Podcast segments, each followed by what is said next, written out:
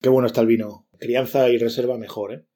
Puro Sí. vicio. Ese boludo, sí. Aquí se le va a liar un quilombo de pelote de- con el San Peckinpah. Qué, me- qué fenómeno. No me diga. Se liaba una pelota, liaba una pelota ahí con toda la violencia, la sangre, o sea, era un quilombo ahí tremendo, una suciedad y con los mismos calzoncillos una semana, los pobres forajidos, ¿no? No se lavaba. Claro, luego se iban con las prostitutas y no querían con eso. Eh. Querían con eso porque tenían pegatinas. O sea, Es sucio como el cine de Peckinpah. ¿eh? muy sucio, muy, muy cochambroso.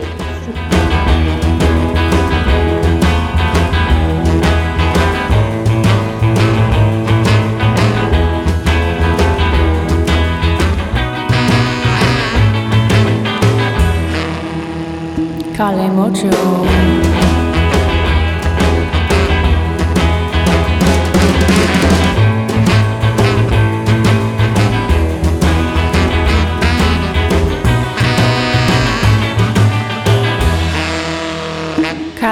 Mocho.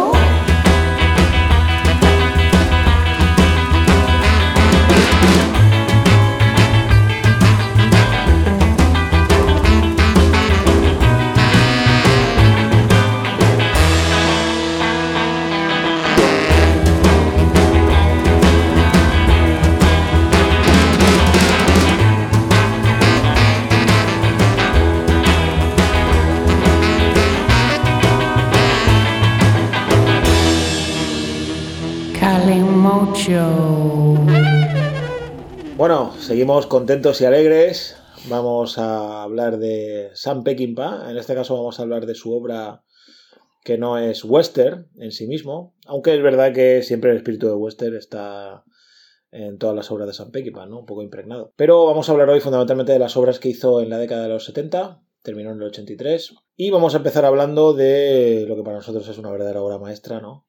La huida, la adaptación que hizo del libro de Jim Thompson. El guion es, es de Walter Hill, cuando Walter Hill era un director fantástico, luego ya se fue corrompiendo en la década de los 80 y a finales sobre todo. Pero Walter Hill adapta de manera maravillosa el, el guion de, de esta obra maestra de Jim Thompson y bueno, Sam Peckinpah la rueda de manera fabulosa.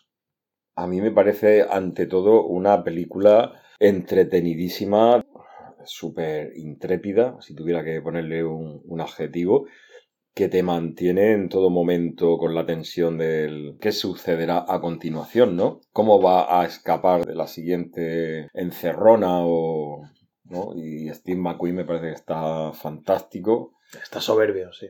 Y la película, hay muchas cosas reseñables que destacar, ¿no? De, de la huida. Sí, sí, sí, sí. A mí me parece una revisión de lo que era el cine negro, ¿no? Pero desde el punto de vista muy de Peckinpah.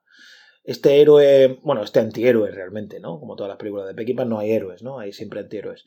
Este antihéroe bastante individualista y nihilista, que es Steve McQueen, muy lacónico, apenas habla en toda la película, y cómo, él está al margen de todo, ¿no? Realmente. Al margen de la ley y al margen también de quien le contrata eh, para hacer el trabajo. Un profundo individualismo anarquista de Sam Peckinpah con ese toque nihilista que a mí me parece verdaderamente fabuloso. Bueno, para, para los amantes de la crónica rosa, hay que decir que en esta película fue cuando Steve McQueen y Ali McGraw se conocieron y empezaron a entablar una relación, ¿no?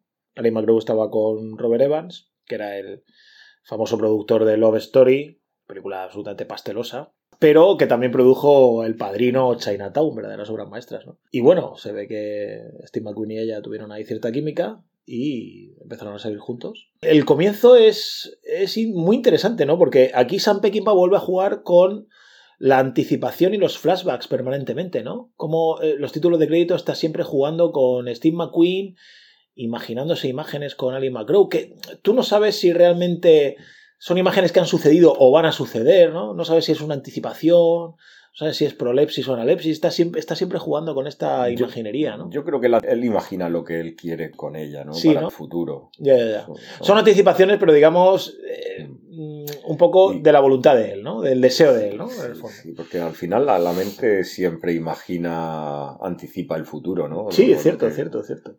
Funciona un poco en ese, en ese sentido. Y como te decía antes, creo que es una película en la que todos son un poco truanes, ¿no? Son, son todos, todos un poco bandidos y te hacen la jugarreta a la vuelta de la esquina, ¿no? Esta ambigüedad moral que hablábamos también Sí. en, todas en las películas de western de Sam Peckinpah, ¿no? Donde no hay buenos y malos realmente. Efectivamente, es que... Y fíjate que van a cometer un robo para encubrir otro robo. Exacto, sí. Porque dice, eh, hay un momento en la película que le dice, pero la, la radio dice que hemos robado 750.000, en la bolsa solo hay 500.000. Y es que el propio hermano del oficial de penitenciaria había robado, le había mm, tangado al banco 250.000. Exacto. Y entonces, por eso es una película muy interesante porque es, eh, todos son truanes entre todos y todos tienen esa ambigüedad, como tú dices, y cómo Steve McQueen va sorteando todos los peligros y al final sale victorioso, de, al, al final escapa con ella, tiene un final feliz, ¿no? Eso es fabuloso, ¿no? El happy ending. El happy ending Es, es, ma- es maravilloso, ¿no? es brutal. Es ¿no? maravilloso. Y hay muchas cosas interesantes de analizar, de analizar en, en esta película, como por ejemplo el, el tratamiento que se hace de la figura femenina, ¿no? En, en esta película es... bueno, creo que es una de las características de Peckinpah, ¿no? Como- Sí, sí, hablábamos de esa misoginia también, ¿no? En el capítulo anterior y yo creo que aquí eh, queda un poco patente, ¿no? O sea, por un lado está esta mujer rubia que se Mm. queda encandilada con, con el ladrón que piensa Don McCoy, que es Steve McQueen, ¿no? Piensa Don McCoy que ha matado, pero que realmente no ha matado, ¿no? Sí. Y sobrevive y se va esta mujer del veterinario, que es, bueno, básicamente pues, un- una mujer de una estupidez tremenda, ¿no? Básicamente una cría tonta, ¿no? Sí, sí, además él, poco menos que la somete ahí a su voluntad, sí. en sí, el sí, trato vejatorio que ejerce sobre ella, Sí, sí, sí. y, y para mí tiene un sentido del humor Peckinpah absolutamente negro y macabro en cómo trata al marido de esta, de esta chica rubia que, que al final termina ahorcándose, Ahorcándose. suicidándose en un cuarto de baño porque no puede aguantar más la, Sí, sí. eh, bueno, eh, psicológicamente esta presión. Me parece de un humor más allá de lo macabro, ¿no? Sí, es esa crueldad y perversidad que tiene Sam Peckinpah, ¿no? Con Sí. algunos de sus personajes que realmente los, los maltrata Sí. a- hasta límites eh, tremendos. Y, y esta película yo creo que ofrece... Y bueno, y, y la figura de Caroline, de, de Carol McCoy, de Ellie McGraw, ¿qué, qué te parece? Juega aquí Peckinpah ahí con esa ambigüedad de si está con él, no está con él, me quieres pero no te quiero. En un momento dado parece que había pactado con el oficial de, responsable de las ex- excarcelaciones matar a Steve McQueen, pero En el, en último momento se arrepiente, en ¿no? el último momento mata al oficial de penitenciario y todo muy ambiguo, todo muy en el aire, todo un juego de truanes, jugando al juego de- del interés, ¿no? De voy, ¿qué es lo que más me interesa? Esto, pues, pues por aquí, por aquí tiro. Muestra, muestra a Ali McGraw un poco caprichosa también en ese sentido, ¿no? Eh, como eh, tomando de repente el último impulso que se le pasa por la cabeza, como sin frialdad, ¿no? Con- contrapo- Yo creo que contrapuesta un poco con la figura de McQueen, que es un tipo como bastante frío, bastante calculador, Sí, como muy profesional, ¿no? Dentro de esta sí, sí, sí, sí. la tipología de, pe- Sí. de películas de atracadores y tal, eh, McQueen Él es más cerebral, es un prototipo más exacto, frío, eso es, sí, y, y tiene que serlo para, para salir airoso. Y Allen de- McGraw es un poco más impulsiva y este carácter choca, choca entre ellos, ¿no? Sí, de hecho, él le recrimina a ella en algunas escenas de la película, pues que haya tenido que acostarse con este oficial de penitenciaría para, para. Y ella le dice, no, pero es que lo he hecho para facilitarte a ti que tú puedas salir de la cárcel, tienes que entenderlo. Si no lo entiendes, no estás a la altura de, de lo que estamos hablando, Sí, ¿no? Y aparte, y ella, ella se lo recuerda, dice, tú me lo pediste. Claro, Porque hay un momento en la introducción, cuando está los- el título de crédito, que es Mm. Peckinpah empieza a mostrar cómo McQueen estaba en la cárcel. Por cierto, que se rodó en una cárcel de verdad y Steve McQueen estaba con presos de verdad. Y, y Steve McQueen decía eso, que le trataban, pues, bueno, a veces como un preso más y tal, con el rollo de que es la estrella de Hollywood y tal. Le hacían alguna que otra putadita además, ¿no? Y es verdad como, le, como al final él, él le dice, pues habla, habla con este hombre y, y soluciona el tema si, si puede. ¿no? Sí, la trama, pues me parece una trama muy bien elaborada, muy, muy loca, muy Sí. de una- un suceso detrás de otro, pa, pa, pa, y muy alocado. Yo creo que aquí, en, en esta película de Peckinpah se ven muchas de las características del cine de Peckinpah. Esa violencia, esas escenas a cámara lenta de ultraviolencia, de disparos, de coches derrapando. eh, Y sobre todo, to- toda acción violencia siempre tiene algo que ver contra la autoridad, siempre. sí. O, o la autoridad, digamos, legal o gubernamental o... cómo digamos- dispara contra la policía. Exacto. Indiscriminadamente y sin el menor reparo. Sí, contra la autoridad legal o contra la autoridad del AMPA, ¿no? Entonces da igual. Eh, quiero decir, ¿son los mafiosos, son los gángsteres los que controlan el underground, el, el mundo del AMPA? Voy contra ellos. ¿Es la autoridad legal, la policía, la mano armada del Estado? Pues también voy contra ellos, ¿no? Como Steve McQueen es un personaje ahí independiente, ¿no? Una isla en sí mismo. Es Sí, una película verdaderamente fabulosa, ¿no? creo que es una de las grandes películas de, de Peckinpah y que reúne las características de su cine, desde luego. Pues esta película yo creo que tiene un cierto paralelismo con Traedme la cabeza de Alfredo García, ¿no? Porque también es, tiene este carácter como de road movie, ¿no? Sí. Y también como un De ir de un sitio, de ir de un, de un sitio, sitio a otro, y también como de, de película un poco kamikaze o suicida, ¿no? Aquí el personaje de Steve McQueen eh, se traslada al War- a Warren Oates, ¿no? Y como Warren Oates también va huyendo al mismo tiempo de la mafia. Date cuenta que las dos películas comparten muchas características de, de- de la huida. Una película cuyo título es literal. Traedme la cabeza García. Yo recuerdo cuando la vi hace muchísimos años que me llamó la atención eso, ¿no? Como, eh, incluso está entrecomillada en el, el comienzo de la película, está entrecomillada porque es lo que dice el indio Fernández, ¿no? Dice, traedme la cabeza de Alfredo García. Y es literal. Sí, y, y además eh, se da la paradoja que en esta película, fíjate que quien realiza el encargo, al final eh, la violencia vuelve a recaer sobre la propia persona que hace el encargo, ¿no? Viene a, a decir, a confirmar el, el dicho popular de siembra vientos que recogerás tempestades, ¿no? Y nunca mejor dicho. Película, pues, interesantísima. Sí, sí, de, sí. de- de Peckinpah. Fantástica. También aquí como la relación entre él y la mujer es una relación bastante extraña, ¿no? Porque parece por momentos que se quieren, que se tienen aprecio, que realmente hay algo como de amor, si podemos entrecomillarlo incluso, Bueno, en la relación. Pero claro, cuando se da, cuando los paran, que por cierto sale Chris, Chris Christopherson como uno de los violadores, cuando los paran ahí en la carretera y van a violar a la mujer, como realmente la respuesta de Warren Oates es de una violencia tremenda, ¿no? Sí, y es que este tratamiento de que hace Peckinpah de, de- de la mujer, eh, yo creo que siempre pone a la figura de la mujer como... A veces el hombre la desprecia, pero, pero en, en el fondo también la hace necesaria para la figura del hombre, ¿no? Sí, de, lo- de lo- hecho, cuando ella muere, eh, es asesinada y la, la entierran y, y muere, ahí... Bueno, esa escena es brutal. ¿eh? Esa escena es bestial. Y en ese punto de la película es donde yo creo que el encargo profesional que se le hace de que traiga la cabeza de Alfredo García se convierte en ese punto en una venganza personal por haber asesinado a la mujer. Curioso eh, este engranaje, esta, digamos, concatenación de, de sucesos y historias paralelas, porque claro, Alfredo García era un tipo, porque yo al principio pensaba que Alfredo García era el propio Warren Oates, el, el propio eh, protagonista. Y porque, yo- porque se da un aire incluso en la foto, ¿no? Sí, y, ade- y además, Porque como Warren Oates tiene estas facciones así un poco que pueden ser un poco Mexi- latinas, mexicanas. mexicanas o tal. sí, y además, durante la primera media hora de la película está completamente en el aire si está vivo. Sí, o- o exacto, no. exacto, exacto. Entonces te enteras que es un tipo muerto, o sea, él tiene que recoger la cabeza de un tipo ya fallecido, que resulta que era el amante De la mujer, de la con mujer la que él, con la que él está saliendo. Mm, O sea, sí. es ahí como una, un doble tirabuzón extrañísimo narrativo. Y luego como él mismo va a estos tipos que van buscándolo, ¿no? Estos que vienen por parte del indio Fernández, él mismo se ofrece a traer la cabeza, ¿no?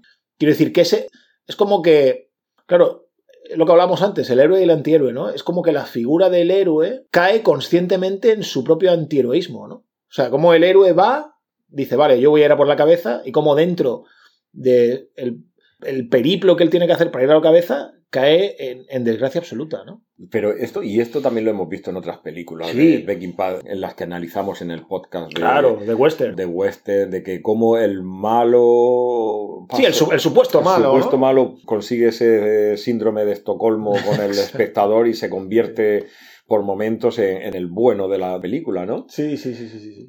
Pero, pero en este caso es el propio personaje en sí mismo, ¿no? Lo Sí. me parece interesante de esta peli, que es el propio personaje en sí mismo el que al final va evolucionando con unos ciertos valores que no tenía, ¿no? Porque le, le se, movía... convier- se convierte en un vengador, ¿no? Sí, Un sí, vengador. pero en un vergador, digamos, eh, en una extraña relación con una cabeza, ¿no? Eh, sí, eh, Que, que es encima la cabeza de... De, de un amigo suyo, porque una- era su amigo. Sí, también. un amigo que, pero que, digamos, le estaba engañando con su propia mujer, ¿no? O sea, una, una cosa realmente muy enrevesada, ¿no? Sí, sí. Otra cuestión compartida con La Huida y con otras películas de western es la predilección de Peckinpah por México, sí, sí, por sí, el sí. estado del sur y que en muchas de sus películas tiene esa presencia, bueno, predilecta por, por él, ¿no? Nuevo México, esta quizá exoticidad latina, latinoamericana. Sí, yo creo que él más Bueno, que... él le- estaba casado también. Sí, con Begoña Palacio, lo dijimos, sí, sí. sí. Yo, yo creo que él más que el exotismo,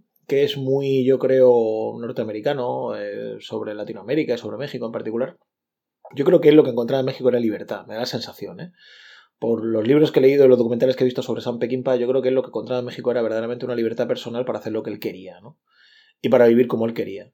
Y yo creo que eso era lo que a él le motivaba para siempre reflejar México en sus películas como ese paraíso idílico, ¿no? Sí. Al que van los personajes. Porque la huida, de hecho, el happy ending es que van a México. Claro, realmente. cruzan la Cruzan frontera. la frontera con medio millón de dólares en México. Entonces Cru- van a vivir allí, pues bueno, pues perfecto, Cruzan- maravillosamente, ¿no? cruzan la frontera, le pagan 30 mil dólares Sí, sí, a este la- hombre de la camioneta. por la camioneta. Fabulo- y- Una interpretación fabulosa de este. Sí, sí. No me acuerdo ahora cómo se llama este actor, pero un actor también secundario de la época. Fabuloso. Y en sintonía con esto que estás diciendo, Pedro, es que la obra de las obras de las cintas de Peckinpah han sido siempre manipuladas por los estudios. Él ha tenido siempre esa lucha porque por tener el control de sobre el montaje y la filmación de sus, de sus películas. Esto ha sido también una, una tónica en toda su, su carrera, que era un director muy perfeccionista y claro, esto al final repercutía en el coste de las películas de Peckinpah. Sí, sí. Yo, yo creo que por eso, precisamente, volviendo a lo de antes, a él le gustaba mucho rodar o en la frontera mexicana o en el propio México, ¿no? Porque él se sentía más libre. donde no podían controlar. Claro, tanto- exacto. Entonces él se buscaba siempre productores media, amig- media amiguetes, gente que le financiara, que un poco le conociera a él previamente, actores que eran colegas de juerga, Steve McQueen, Warren Oates, James Sí. Coburn, es decir, Chris Christopherson, todos actores que más o menos le seguían un poco el ritmo alcoholizado. Sí, sí. Y, él se buscaba, digamos, un, como su pequeño universo para rodar las pelis como él quería, ¿no? Entonces yo creo que por eso él, él iba, él iba por esa zona, sí. Esto, esto, sobre todo, la película que más eh, sucedió en la filmografía de Peckinpah fue Mayor Dundee, Sí, película del oeste, y, Sí. y esto fue, fue una lucha. Pues sí, bueno, sí, sí, sí, sí. Fue donde él más... Bueno, también tuvo problemas con Grupo Salvaje. Yo creo que con todas en general ha tenido problemas. Y si no él, los actores. Bueno, Steve McQueen es que es un, tipo- director de una, es un director de una calidad creativa Sí, tremenda, tremenda. impresionante y, y hay que ver qué casualidad que Hollywood siempre haya tenido dificultades en conciliar con directores eh, genios. Sí. Kubrick, en fin, directores. Bueno, eh, pasa yo creo en la vida cotidiana, ¿no? Los que se salen de la norma eh, y de repente hacen algo novedoso, algo que no te explicas, algo contestatario, algo que va contra los patrones, digamos, Exacto, eh, normativos de. De, cualquier, de cualquier empresa o de cualquier sociedad, pues al final salen mal parados siempre, sí. Sí, de suele hecho, pasar. de hecho también había películas en las que se le pedía a Peckinpah que recortara en, en violencia, pues porque era una de las características de, de su... Sí, sí, yo creo que él tenía un punto de vista muy pesimista. Yo creo personalmente que realista de lo que es el mundo. Y claro, para él la violencia era fundamental.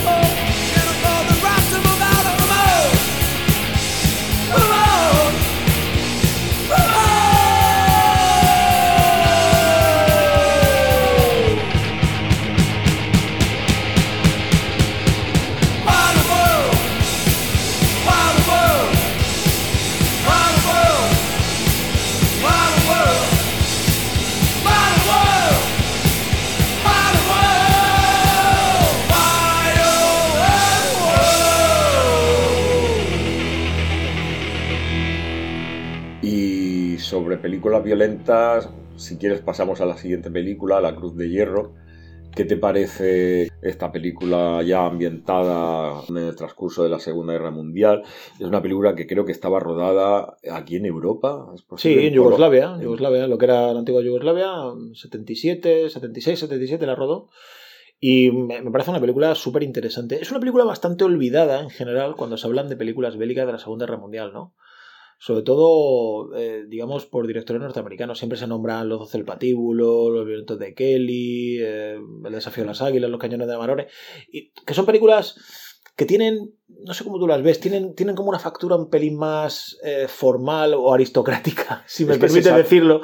Y Sam Peckinpah yo creo que va un poco más al barro, ¿no? Es Eh, en que- esta y aparte el punto de vista, claro, el punto de vista aquí es el punto de vista de los oficiales nazis. Claro, es que eso era lo que que, eso te es, iba- eso es interesante también. era lo que te iba a decir. Es una película que se sale un poco fuera de las normas. Es decir, es una película norteamericana que narra la historia de soldados alemanes. Exacto, sí, sí, sí. Entonces no es muy común y corriente este punto de, de vista. En el transcurso de la película, al final casi que empatizamos con este grupo de soldados alemanes que, que poco, Sí. menos, que, que poco menos que lo que intentan es ser un grupo de, de supervivientes de la, de la guerra. Sí, sí, es la clásica narrativa, ¿no? Que hacía en su momento en la Primera Guerra Mundial Ernst Junger, eh, el novelista maravilloso, y, y mucha gente, ¿no? Eric, Eric Remarque también lo hacía en sus novelas. Sí, bueno, es ese tipo de punto de vista en que los soldados, eh, pues al final acaban siendo marionetas, ¿no? Muchas Mm. veces de, de contubernios eh, políticos o... De intereses. Sí, de intereses. muchas- Fíjate, en este caso, eh, a lo largo de la película ah, llega el capitán nuevo, Exacto, cuyo sí. mayor interés es conseguir la Cruz de Hierro porque él Sí. pertenece a la aristocracia prusiana Sí. y no puede volver a casa sin una Cruz de Hierro. Eso es. Ese punto de vista, por ejemplo, o sea, esa descripción, por ejemplo, en la película es muy interesante, ¿no? Como habla de estos oficiales aristocráticos del- de la Wehrmacht, ¿no? Que Sí. él mismo lo dice en una conversación con James Coburn, le dice James Coburn, ¿no? Pero mm, tú no piensas que Hitler... Y él dice, no, no, no, no, no te, no te confundas, yo soy un aristócrata prusiano, como tú bien has dicho, y no soy del partido, ¿no? Entonces, como, digamos, Sí. había dentro de... Clases. Claro, exacto. Dentro del nazismo, que muchas veces se, se analiza, digamos, eh, como una masa uniforme, había diferentes perspectivas, ¿no? Y, y cómo existía una aristocracia prusiana, que él, él mismo, Maxim- interpretado por un maravilloso Maximilian Schell, por cierto, actor fabuloso, cómo él enfatiza esto, ¿no? Yo soy un aristócrata prusiano, yo no tengo nada que ver con el partido oficialista nazi, ¿no? Mm. Entonces este tipo de cuestiones son muy interesantes y como Peckinpah las condensa muy bien en la película. Pues yo no sé hasta qué punto, fíjate, a mí esta película de, de Peckinpah me parece una película salida de las novelas de, de Sven Hassel. Sí, sí. Porque están además eh, muy, muy representados individualmente cada uno de los miembros que componen la banda esta de soldados alemanes.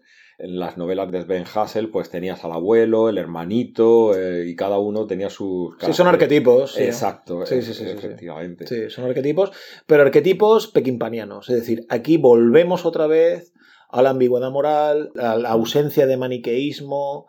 eh, Los buenos y los malos están muy difuminados, no se sabe muy bien por dónde. James Coburn representa otra vez este personaje individualista, anarquista, Y con su Eh, propia antiheroico. concepto de, Sí, de la guerra y de. Exacto, exacto, exacto. Sí, sí, sí, sí. sí. Él, él- el, el soldado Ja- James Coburn crea su propia moral dentro de un ambiente bélico, ¿no? Que, es lo, que es lo interesante de, de esto, ¿no? Y además en esta película, al igual que en Grupo Salvaje o en otras de las cintas de Peckinpah, él pone ante todo, por encima de cualquier valor, el, el valor de la amistad.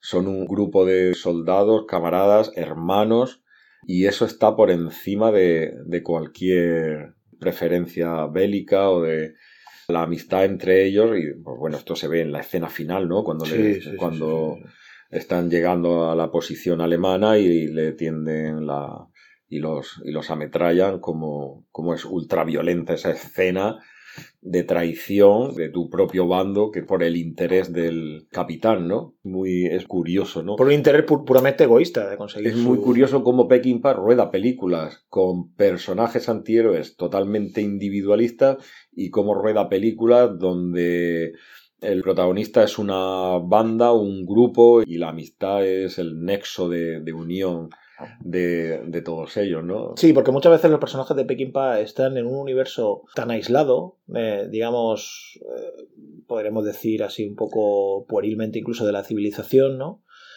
Y, y se necesitan. O sea, quiero decir que al, Sí, al sí. final, al final en Peckinpah siempre hay como un grupo de personas que ha caído ahí en medio de una guerra y que lo que están Exacto. intentando es sea, sobrevivir a la guerra y Sí, pero incluso lo veíamos el otro día, ¿no? Con grupo, la semana pasada, con Grupo Salvaje y tal. Quiero decir que al final lo que subyace en Peckinpah efectivamente es la amistad, pero muchas veces esa amistad está pasada por el tamiz de me ha tocado estar con esta gente eh, y tengo que protegerlos, ¿no? Hmm. O sea, muchas veces la honradez individual tiene un punto de vista colectivo, aunque esto suene un poco contradictorio. eh, exacto, paradójico, ¿no? Y, y- y esto Peckinpah lo muestra muy bien, ¿no? Como este, este carácter, si queremos llamarlo de alguna manera, cogido por los pelos humanista, ¿no? Que tiene Sam Peckinpah, de decir, oye, ya que nos ha tocado estar en esta mierda, vamos a ayudarnos. Bueno, y, ade- y es un poco eso, ¿no? Claro, y además en la Cruz de Hierro hay una de las escenas cuando salvan al niño soviético, ese carácter pues humanista y de... eh, porque qué mayor acto hay de, de nobleza, ¿no? Que, que salvarle la vida a un niño inocente. Cuando luego, luego le dice el capitán, no, no, ya sabéis que no podemos hacer prisioneros soviéticos. Y bueno, no, no le hacen caso y, y el niño se queda con ellos. Y esta película también comparte el tema de, de la violencia máxima. Desde luego no ahorran en explosiones y en...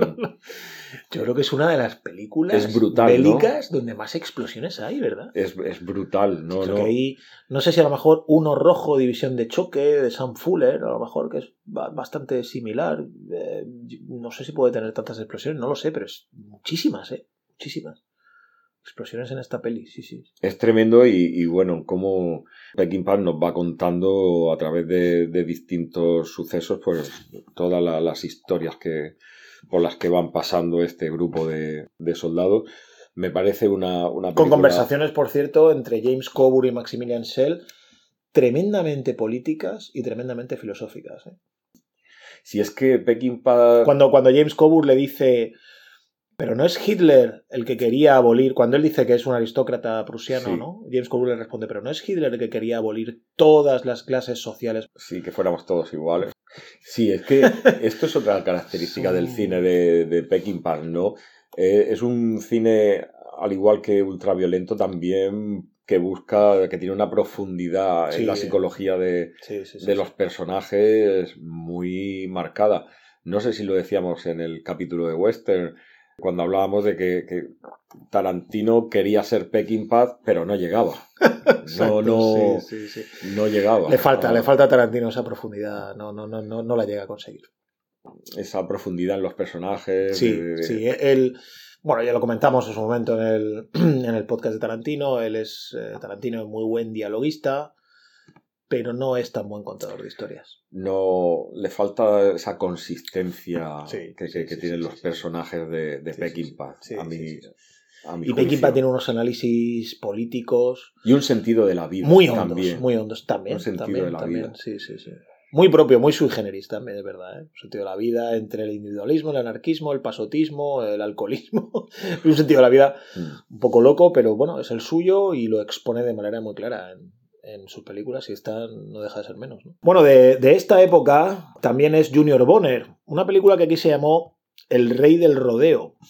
Yo creo que porque está protagonizada por Steve McQueen, que también protagonizó en su momento de Cincinnati Kid, y aquí se tituló o se tradujo como El Rey del Juego. Entonces, claro, en Cincinnati Kid Steve McQueen jugaba al póker, era el Rey del Juego, como en Junior Bonner es un digamos, concursante de rodeo, eh, de este rodeo de caballos y de, y de toros en Estados Unidos, pues lo llamaron el rey de rodeo. Cincinnati Kid, por cierto, que estuvo a punto de ser dirigida por Sam Peckinpah, pero al final lo despidieron por diferentes situaciones y la dirigió eh, Norman Jewison, una, gran película. Bueno, Junior Bonner es una película, digamos, sugerente para la gente que quiera indagar un poco más profundamente en la filmografía de Peckinpah. Es una película muy costumbrista que habla sobre una historia fundamentalmente familiar. Es un melodrama, podríamos decir. Eh, No están las pulsiones más típicas del cine de Peckinpah. Es una película, a mi juicio, un pelín más floja, pero no por eso deja de ser interesante. ¿eh? Es una película para echarle un vistazo, intimista, familiar, donde aparece mucho el, el folclore de los Estados Unidos, sobre todo de las zonas del sur, ¿no? Con esto del rodeo, de las ferias de cowboys, como si hubiera una cierta mitología sobre lo que fue el, el antiguo, el, lejano oeste y ahora ya no es, ¿no?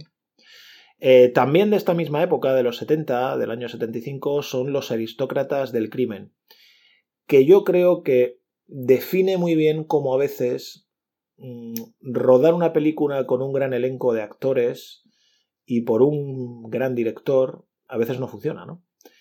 Y aquí Sam Peckinpah rueda con Robert Duvall y con James Caan, que venían de hacer El Padrino y de bueno y tenían un poder tremendo dentro de la industria de- del cine de Hollywood. Y yo creo que no le termina de salir esta mezcla de thriller, de película de acción, de persecuciones, de espionajes, de asesinos, que yo creo que cae mucho en lo típico y, y al final no deja de ser una película más de los 70 de este estilo, ¿no? que se hacía por entonces. Y luego sí es verdad que en el 78 tenemos Convoy, una película también rara dentro de la filmografía de Peckinpah, que tiene un tono muy cómico, ¿no?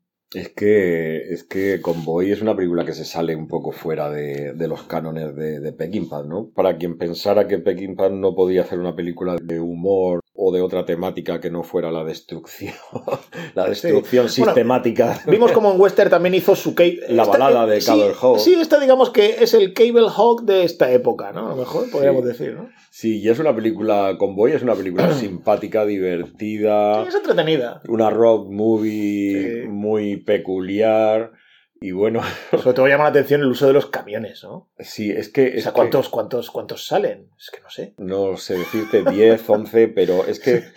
es Otra que cosa que tenía Peckinpah es que cuando hacía algo lo hacía a lo grande, lo eso es hacía- cierto. Lo ¿eh? hacía con espíritu americano a lo grande, efectivamente. Sí, sí, sí. Es que se le va la pinza. Yo nunca, he, nunca he visto un, un pueblo destrozado por camiones hasta que llega un señor director y se le ocurre que esto se puede hacer y claro, es brutal, ¿no? Eh, ¿Cómo, cómo se puede, cómo se te puede ir tanto la cabeza? Claro, reconozco y entiendo que las productoras le tuvieran miedo a, a Peckinpah porque llevar a, pantalla estos disparates tan tremendos, pues... Pero es una película divertida, entretenida, que para pasárselo con palomitas de- estupendamente de principio a fin y recomendable, ¿no? De nuevo, una vez más, fíjate, el principal valor de la película es ese sentimiento de, de unión, de amistad entre los camioneros, porque han encerrado a uno de, de los compañeros y tal, y, y cómo pues, pues todos estos valores eh, son características, son recurrentes en, en Peckinpah una, una vez más, ¿no? Sí, sí, sí, sí, este sentido de la amistad comunitaria, ¿no? Eh, Sí, sí, algo, De- algo que nos une, ¿no? Sí, nos une, sí, digamos, eh, estamos unidos un poco en, en la miseria, ¿no? En el La pesimismo, en la vida dura, en, Sí, y una, y una vez más, vivir tan y, y una vez más, ¿no? Edil en contra de la ley también. Sí, El- sí, el- claro, claro, claro, claro. Él era un bastante Antisistema. antisistema anti- y sí, sí, y anti, antiautoritarismo, ¿no? O antiautoridad en general.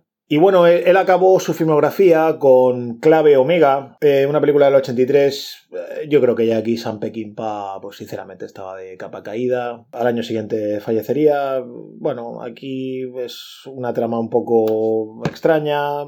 Típica película también, como hablamos con los aristócratas del crimen, con mucha cara conocida, eh, Rutger Hauer, Dennis Hopper, John Hart, Van Lancaster, bueno, en fin, aquí un montón, un batiburrillo de grandes estrellas, pero que al final se queda en una película para mí bastante plana, sobre un agente de la CIA que va persiguiendo a, a un conductor de un programa de entrevistas, bueno, en fin, eh, una cosa que creemos que sinceramente es prescindible de su filmografía.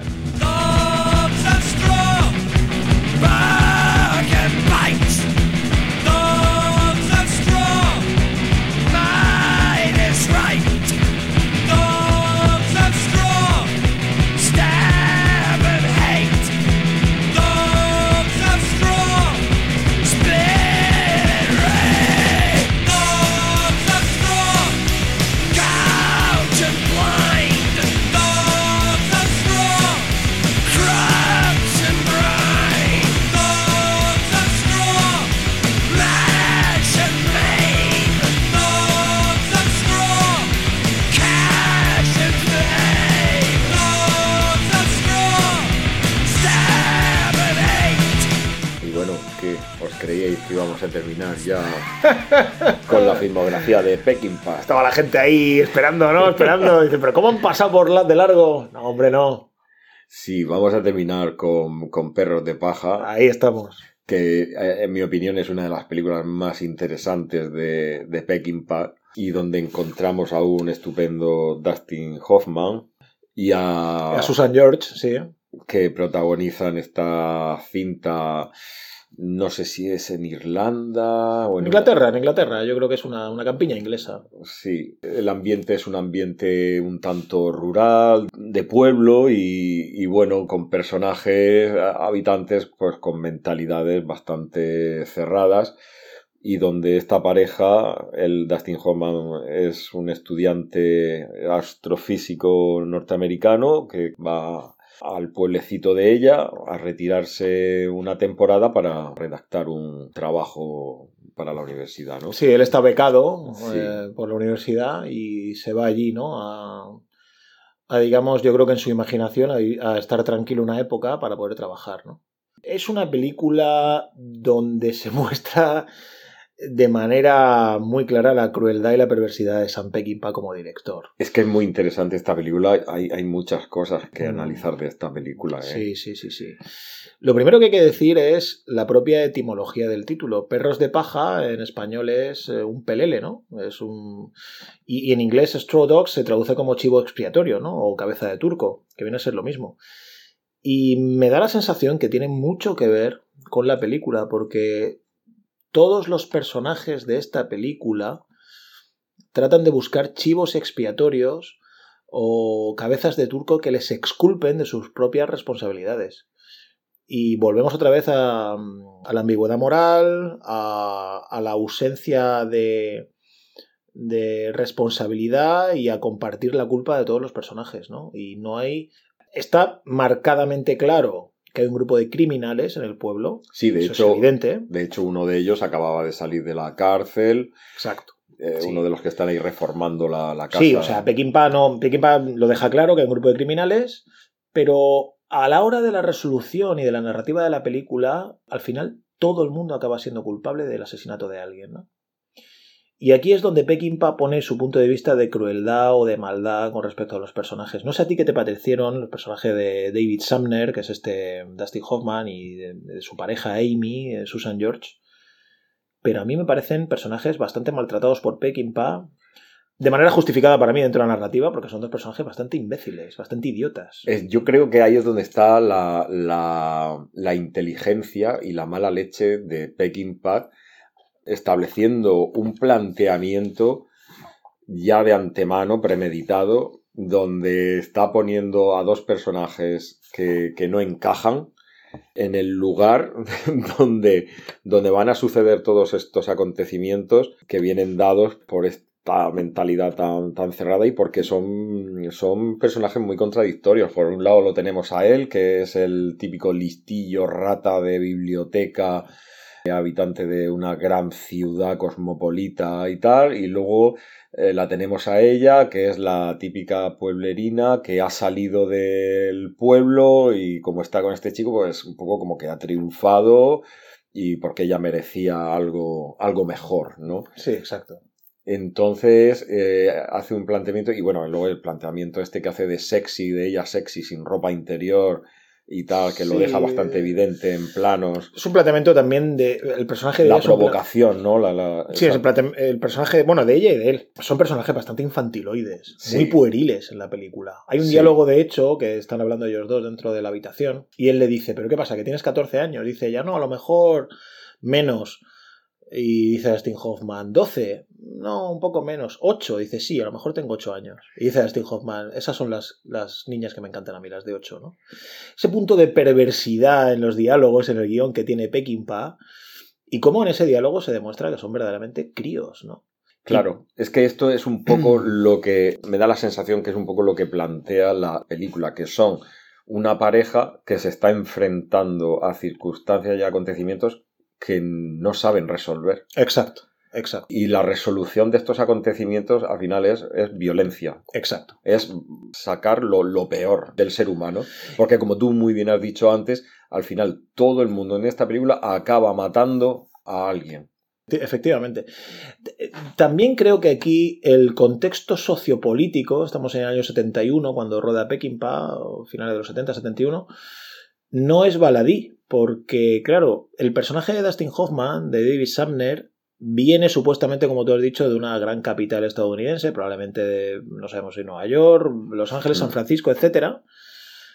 ¿Para qué, el- ¿Para qué quiere un personaje así, becado, universitario, rata de biblioteca, introvertido, cobarde, idiota en el sentido de, de idiotizado porque solo sabe de una cosa, ¿no? Que es la astrofísica y tal. ¿Por qué viene a una campiña inglesa a trabajar? O, a- perdón, a, descansar y, bueno, sí, a trabajar en su proyecto. Porque de alguna manera, te muestra Peckinpah, está huyendo cobardemente de los conflictos que hay en su país. Estados Unidos, guerra de Vietnam, conflictos raciales, manifestaciones, movimiento contracultural, enfrentamientos con la policía, época de Nixon, mucha represión. Entonces, claro, Peckinpah viene a decir, ah, vale, que eres un cobardica y que te vas subiendo de tu país a la campiña inglesa, a esperar ahí en una casa de campo lleno de naturaleza que te vaya a ir bien y a resolver esa fórmula matemática que tienes en la pizarra que nunca resuelve, por cierto. Pues no, no, no. Te voy a enfrentar a la realidad política de tu país, pero constreñida, limitada en un pueblo, con una serie de fanáticos pueblerinos, provincianos, que se comportan como verdaderos animales y que te van a, van a vejar a tu mujer y van a tratar de, entrar en tu casa, a ver cómo sales de ahí, chaval, ¿no? Yo creo que esa, esa es la verdadera perversidad de Peckinpah, ¿no? Que coloca a sus personajes siempre en ese límite eh, moral de decir cómo actúo. Y claro, como estos dos personajes son dos cobardes y dos críos, no saben cómo salir de ahí, pues al final tienen que salir con violencia, efectivamente. Es curioso cómo este grupo de personas del pueblo que están reformando la casa, que son lo- los criminales, que ejercen la, la violencia deliberadamente, Sí, y luego está la pareja, Dus- Dustin Hoffman y Susan y- George. y Susan George, que, ojo, ejercen violencia como mecanismo de, de defensa sí, que desencadena el miedo a, pues bueno, a, a ser atacado y a ser víctimas. E- Exacto, pero ese mecanismo de defensa, o sea, ese mecanismo de defensa que les de- desencadena a ellos la violencia, Peckinpah lo remarca en una cobardía y en una niñez, en una puerilidad previa de ellos. ¿Sabes lo que quiero decir? O sea, yo creo que él remarca claramente que ellos son unos críos, unos verdaderamente... Sí, y además unos cobardes, unos idiotas. ya hay escenas muy infantiles. Y entonces Peckinpah dice, ah, vale, que vais a huir de eso. No, no, yo os voy a poner ante esto, pero entre cuatro paredes. Cuando ellos están en la cama ahí jugando, en esos juegos infantiles, que si él se mete Ah, bueno, esto de- ya podemos empezar a hablar del, O sea, pero quiero decir del que- sexo, ¿no? que de la película, si quieres. Que Peckinpah lo refleja esta infantilidad y esta Sí. inmadurez. Pues yo creo que ahí, ahí Peckinpah juega con dos cuestiones. Yo creo que, no sé si evidente, pero yo creo que se traslada o se deja entrever la impotencia sexual de Dustin Hoffman, porque nunca termina de consumar con ella. Y yo creo que con respecto a Susan George también hay una cierta, yo no diría frigidez, pero sí un cierto juego eh, muy infantiloide o muy preadolescente, eh, sexual y de nunca tampoco consumar con él, ¿no? Pero sin embargo, ella sí que es una mujer experimentada porque ha tenido un novio de- Sí, en el- pero- del pueblo previamente. Pero creo que comentan que entre ellos mismos, entre los, los cavernarios estos, los trogloditas del pueblo, creo que comentan que él nunca llegó a consumar, o sea, que el novio este que, le- que la viola posteriormente nunca llegó a consumar realmente o algo de eso. Creo que, con, creo que comentan algo entre ellos de que no, pero realmente nunca llegó a hacer nada, eran novietes cuando eran jóvenes y tal. Al- algo así me suena, ¿eh? Por cierto que, como decías, eh, abordando el tema del sexo en la película, una escena que fue criticada ampliamente, pues fue la, la escena de la, de la violación. Bueno, criticada antes y ahora. Sí, y, Sí, sí. Y, y bueno, porque es también un poco de una cierta... Bueno, la escena no sé si se puede dividir en dos partes o no, pero lo que sí es cierto es que tiene una cierta ambigüedad, ¿no? La, la, Sí. la escena, Sí. ¿vale? Porque cuando primero la fuerza O sea- el exnovio Al final en la escena ella termina también abrazándolo y, Sí, y yo- bueno, Sí, creo que aquí Peckinpah o- otra vez vuelve a jugar con la crueldad, con este montaje paralelo de él cazando bueno, eh, es patos que, o perdices o no sé lo que está es cazando. que es brutal, es brutal el montaje que realiza Peckinpah con él cazando en la campiña y mientras tanto paralelamente en otro sitio en la casa están violando a su Sí, exacto. a su, sí. a su pareja. Me parece la escena de una de una violencia psicológica brutal. Visualmente es muy potente. A ver, yo lo que sí, lo que es, vamos, yo viendo la película, lo que sí percibo es una escena de una violación clara. Quiero decir. Yo no, Sí, sí. compar- No, no comparto estas interpretaciones de que Peckinpah hace una especie de pseudoescena porno o de que va buscando un poco el morbo. No, no, no. Yo creo que Peckinpah rueda una escena Mm. de violación, Sí, tal cual. ¿eh? Esto que quede claro. Yo, y además es que cuando la veo, veo claro una escena de violación. Ahora bien, dicho esto, Peckinpah deliberadamente con el montaje eh, juega, como te has dicho, con una cierta ambigüedad. Mm, sí. A veces, en determinados planos. Sobre todo primeros planos de la cara de Susan George, el abrazo y tal. Yo creo que eso no hay que tomarlo como que no sea una violación, como que ella esté disfrutando realmente, acuerdo, sino que tiene conexión, insisto, con la personalidad de ella, que es una niña. Mm, Una vez más, quizás no saben ni cómo Exacto. afrontar esa situación. Bueno, imagino que ninguna mujer sa- sabe cómo afrontar esa situación, Sí, o sabría eso- cómo afrontar esa situación, y no imagino que el no- colapso será tremendo. Eso no Eh, se enseña. Lo imagino, y, bueno, imagino que el colapso será tremendo. Pero en este caso yo creo que Peckinpah va hacia eso, ¿no? Hacia... Es una escena de violación brutal, yo creo que ahí Peckinpah no, no pone paños, yo creo que está claro. Mm, Pero él sí juega con estos primeros planos, estos abrazos, esta especie de mirada de ella hacia el exnovio y tal, con la sensación de decir, es una niña, no sabe lo que se está enfrentando, Mm. yo como director la voy a enfrentar a una escena tremendamente violenta y dura, mm. para que se entere de lo que es la vida, ¿no? Porque esto le encanta a Peckinpah, pues esto, ¿no? Presentar el mundo como un mundo Como es. violento. tal sí, como es. Realmente, yo, yo sí, yo pienso que es un poco así el mundo, realmente. Mundo violento, la vida es lo que es, esto es un poco absurdo, de vez en cuando te encuentras con unas cuestiones de estas. Y, y claro, mm, ella hay momentos que no sabe lo que hacer, ¿no? Entonces yo creo que tiene que ver un poco con eso, ¿vale? Luego él, es verdad que remata ya Con el digamos, segundo, con claro, la el- segunda cuando, llega, cuando llega el segundo que encima apunta con la pistola al otro, es decir, es ya una escena ya... Es eh, rizar el rizo, ¿eh? Sí, es una escena ya excesivamente perversa y cruel, ¿no? Sí, Pero digamos que mm, yo pienso eso. Yo Sí, creo es que como, es como decir, si esto ha sido malo, ahora viene lo peor. Exacto, exacto. O sea, si, si podías sentir cierta empatía, digamos, emocional dentro del bloqueo propio de lo que es una violación, pues ahora ya viene alguien verdaderamente despreciable, como es el otro. Bueno, el, Sí, sí. el anterior también lo es, pero quiero decir, ahora viene alguien despreciable con el que nunca ella ha tenido contacto, digamos, eh, de- o nunca ha tenido relación, y, y viene y tal, ¿no? Y la vuelve a violar. Y la sí, efectivamente. Es, es tremenda la, la violencia de... Es tremenda, tremenda, tremenda, tremenda. Y bueno, y los personajes, pues eso es lo que hemos dicho, ¿no? Como incluso el personaje este, un poco al estilo de Frankenstein, que interpreta maravillosamente David Warner, acaba también matando, aunque sea de manera involuntaria, o digamos, eh, Sí, inconscientemente, inconsciente. acaba matando a la hija de, de este hombre mayor, que es el que es un poco el cabecilla del grupo este de criminales, ¿no? Sí, me recordó esa escena a, Frankenstein, es que Sí, es sí. muy... Pero desde el punto de vista perverso pequimpaniano, ¿no? Sí, sí. O sea, ya, ya aquí, no, aquí no hay fábula, ¿no? Pero- Aquí no hay una fabulación, aquí no hay una... No, hay, no es que Frankenstein esté disneyficado, ¿no? Pero No, que pero digamos que no hay una fabulación pero- aquí, que, sí, que sí. aquí hay una realidad pura y dura. Pero date cuenta los diferentes puntos de vista de la, de la violencia. La violencia psicológica, la violencia física, la violencia inconsciente del hombre este del Frankenstein que sin querer abraza tan fuerte a la chica que la asfixia.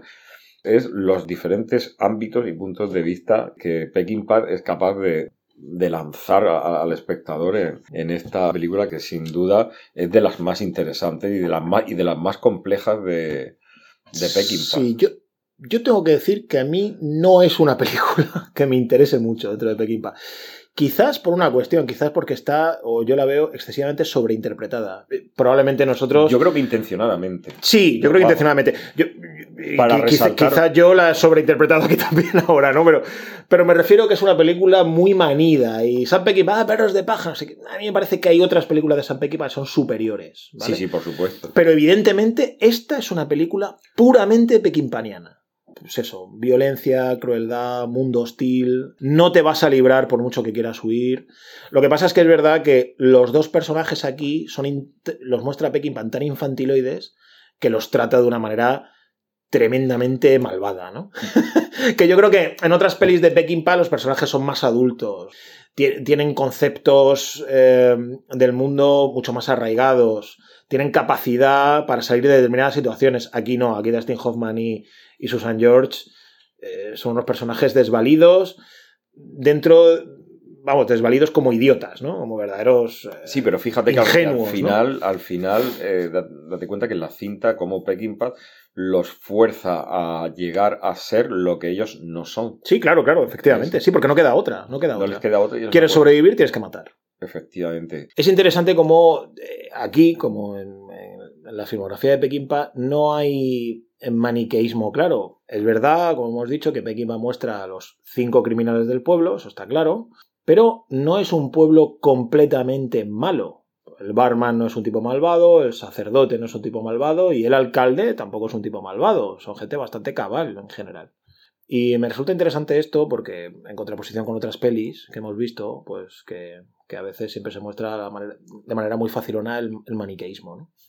Además es que en esta película también volvemos a ver como, eh, por ejemplo, en Tráeme la cabeza, quiero la cabeza de Alfredo García, cómo la violencia se vuelve en contra de quienes la originan, quienes van buscando la gresca y la y dar batalla y tal, son este grupo de criminales del pueblo.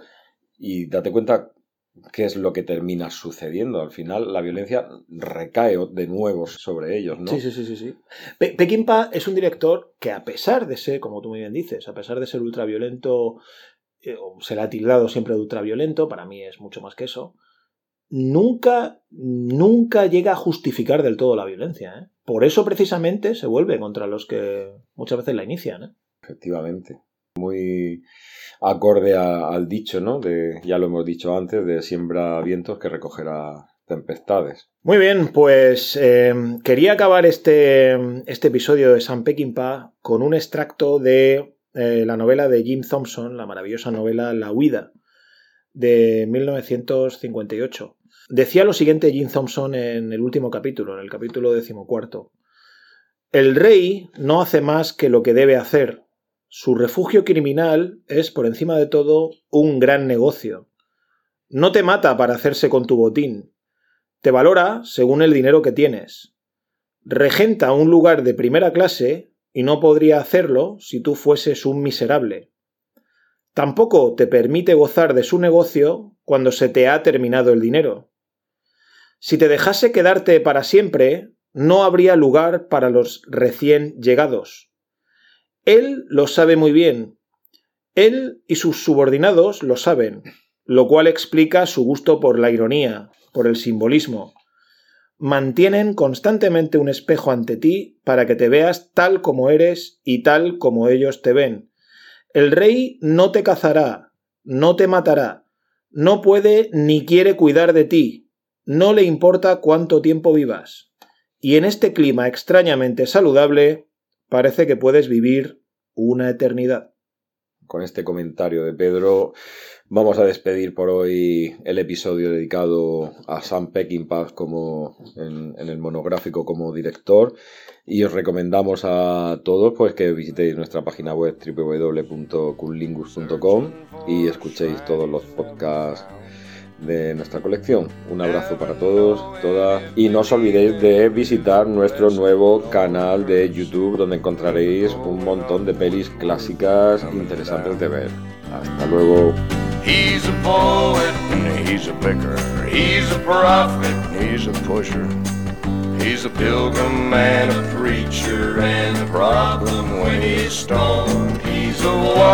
contradiction partly truth and partly fiction. Taking ever wrong direction on his lonely way back home. He has tasted good and evil in your bedrooms and your bars, and he's traded in tomorrow for today. Running from his devil's lord, reaching for the stars, losing all he loved along the way. But if this world keeps right on turning, for the better or the worse, and all he ever gets is older and around. From the rocking of the cradle to the rolling of the hearse, the going up was worth coming down. He's a poet, he's a picker, he's a prophet, he's a pusher. He's a pilgrim and a preacher and a problem when he's stoned. He's a walking contradiction, partly truth and partly fiction. Taking ever wrong direction on his lonely way back home. There's a lot of wrong directions on that lonely way back home.